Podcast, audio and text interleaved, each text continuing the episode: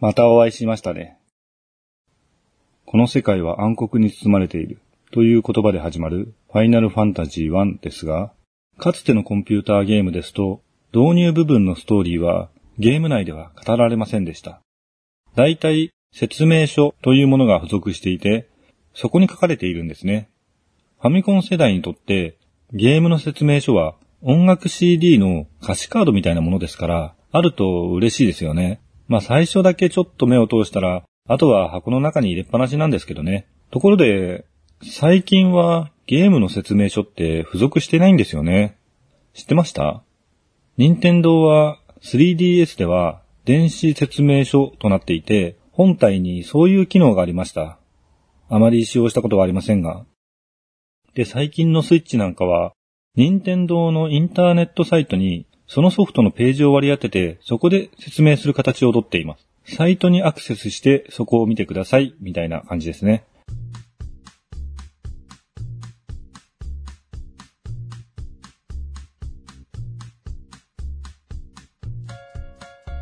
インターネットに接続することを前提とした仕様ですが、スイッチの機能がインターネットを接続しないと100%活用できないということを考えると、そうなっても仕方がないかもしれませんね。ロールプレイングゲームは他のゲームに比べて文字を読むという部分が多いゲームです。これはドラゴンクエストの影響であると言えます。元々のモチーフはウィザードリーなんですけど、日本での普及のきっかけはドラゴンクエストですよね。ロールプレイングゲームの定義は役割を演じる成長要素があるというものだと思うので、テキストを読みながら進めるという仕様は必須ではないんですが、やっぱりテキストが出てこないと、ロールプレイングゲームだという感じがしないですよね。そんなテキストを読むことが当たり前のゲームだからこそ、ゲーム内でゲームの内容を説明するという方法が生まれたんですね。そこからチュートリアルというシステムが導入されて、説明書の電子化、不要化へとつながるんだと思いますね。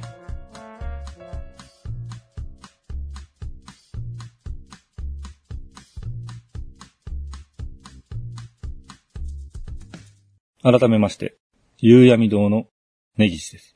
さて、一番目の FF ですが、まだ本編にも入っていませんでしたね。ファイナルファンタジーの世界は暗黒に包まれています。風は闇、海は荒れ、大地は腐っていく。しかし、人々は一つの予言を信じ、それを待っていた。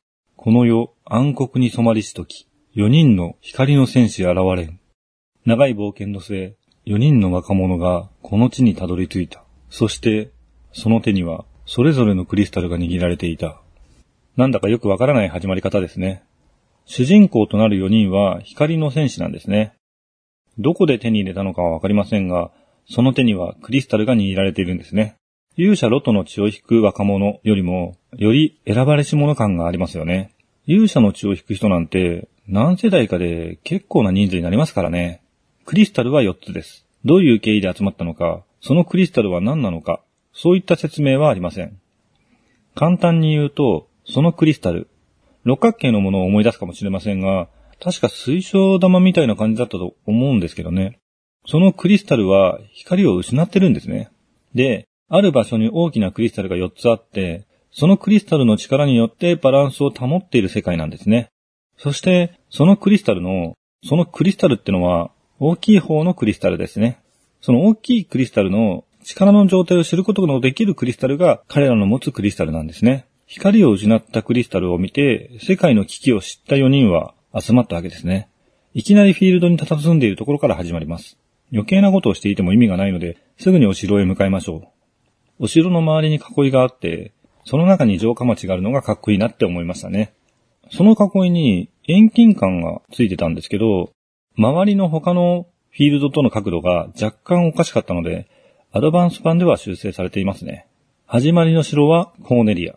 コーネリアというと、原点回帰を歌ったシリーズ作、ファイナルファンタジー9の登場人物にもいました。関係性はないとは思いますが、たまたま同じだったわけではないと思いますね。王様が光の戦士を探してるみたいです。む、そのクリスタルは、と、クリスタルを携えている4人組という条件なんでしょうね。そんなに見えるとこに抱えてるんでしょうかね。玉座の前の兵士に話しかけると、王様と謁見できます。旅の者よ、そなたらがクリスタルを携えているというのは誠か？と王に聞かれて4人の文句はクリスタルをかざします。六角形ですね。水晶玉みたいなのがステータス画面にあったんですけど、あれは現物じゃないんですかね。まあいいや。ルカーンの予言。この世界暗黒に染まるしとき、4人の光の文句現れん。まだここでは王は4人の光の戦士であると確信が持っててないようですね。そして最初のクエストが発生します。最初のクエストは王女の救出です。なんかいいように使われているような気もしますが、王女の救出というクエストはドラクエと同じです。でも、王女の名前はローラではなくセーラですね。そして犯人は竜王ではなくガーランド。ガーランドはコーネリアの元騎士らしいですね。この国のナイトであったガーランドがセーラ姫をさらい、このコーネリアの国王の座を要求しておる、と大臣が言います。騎士の立場でありながら、王女への思いを募らせたのかと思っていましたが、違いましたね。ガーランドは北にあるカオス神殿に潜んでいるとのこと。手を尽くしたが、ガーランドがコーネリア一の剣の使い手らしく、波のものでは歯が立たないとのことですね。セーラ姫を助けると、北の大陸へ渡る橋を架けてくれると、王様は約束してくれます。ファミコン版ではなかった演出ですね。でも国一番の剣の使い手に素手で立ち向かって大丈夫でしょうかね。まあ最初は恒例のレベル上げですよ。私は最初にがっつり上げるタイプなんで、そういえばイースの時もそうでしたね。剣士なのに最初は素手でしたし。今回は文句なので最後まで素手ですね。最初の方はまだ武器の方がヌンチャクとかですね。攻撃力があるんですけど、いつの間にか素手の方が強くなるんですよね。しかもヒット回数というシステムで攻撃力の数値だけでは分かりづらいんですよね。それではちょっと戦闘してみましょうか。ファイナルファンタジーの最初の敵といえばゴブリンですね。ゴブリンは悪い精霊や妖精のことで醜い小人のような形で表現されることが多いようですね。集団で行動することもあり、リーダーや王のような存在を担ぐこともあるようです。ファンタジー世界の場合、大体悪い方は男がモチーフで、良い方は女性がモチーフなんですよね。フェアリーというと、女性の姿を思い浮かべますよね。悪いフェアリーがゴブリンって感じですね。天使と悪魔も、天使が女性で、悪魔が男性のモチーフって感じがしますよね。偏見かもしれませんけど。少し前になりますけど、ゴブリンスレイヤーという作品で女性が襲われる表現がありました。性的にという意味ですね。でも、これってよく考えたら意味わかんないですよね。確かに人間の中にも異種族の体内に挿入するタイプの変態がいます。でも、それは結構特殊なことで、一般的ではないですし、そういう場合、女性であることはあまり関係ないと思うんですよね。体内というか、内臓が好きなだけですから。もし繁殖目的だとしたら、それは、それはゴブリンという種類の人間ということになります。異種族の体内に挿入することが好きで、さらに人間の女性器が一番好きだからって言っても、やっぱり人間ですよね、それ。ファンタジー世界だから何でも許されるのかもしれませんけどね。最初の敵がゴブリンという集団で行動をするタイプであるというのは結構珍しいかもしれませんね。最初のクエストがゴブリンっていうのはあるかもしれませんが。ドラゴンクエストの最初の敵、スライムも、後に集団で行動するキングスライム族なんてのもいましたが、基本的には1から3体くらいで出てきます。ゴブリンは9匹とか、そんなレベルですね。シリーズ1作目ですが、4人パーティーですからね。別に敵が多くても問題ないってことですかね。今回本当はファミコン版をやろうと思ったんですよね。でも、結局やめたんですけど、その理由はこの戦闘ですね。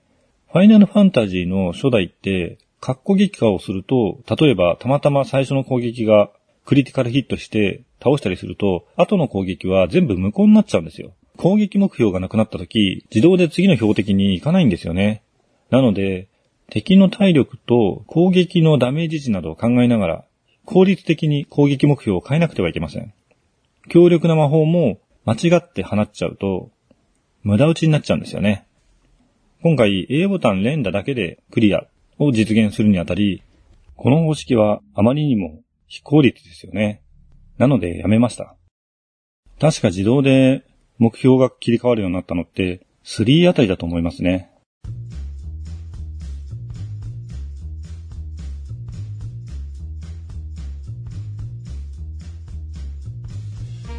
3は結構戦闘周りに画期的なアイデアが詰め込まれていましたね。攻撃の時のダメージ値をダメージ効果と一緒に表示して何ポイントのダメージを与えた的なテキストを排除したんですよね。数字の色分けでダメージと回復を表現するのも今のゲームにも使われている表現方法ですね。攻撃を指定したキャラがわかるようにモンスターに数字が振られたりもしました。ま、3の話はいいですね。とりあえず、セーラ姫をさらったガーランドは人間の男ですが、一応腐っても元ナイトですから、ゴブリンのようにセーラ姫に性的な暴行を働くことはないでしょう。わかりませんけど。とにかく最初は修行ですね。片っ端からゴブリンを殴って折檻しますね。そして、カオス神殿。神殿といっても、廃墟みたいに朽ち果ててますから、カオス神殿遺跡ですね。そこに出てくるギガースウォームとか、大きい虫ですね。グールが比較的経験値が高めですから、遺跡の害虫駆除でもしましょうかね。この番組は架空の中古書店、夕闇堂がお送りしました。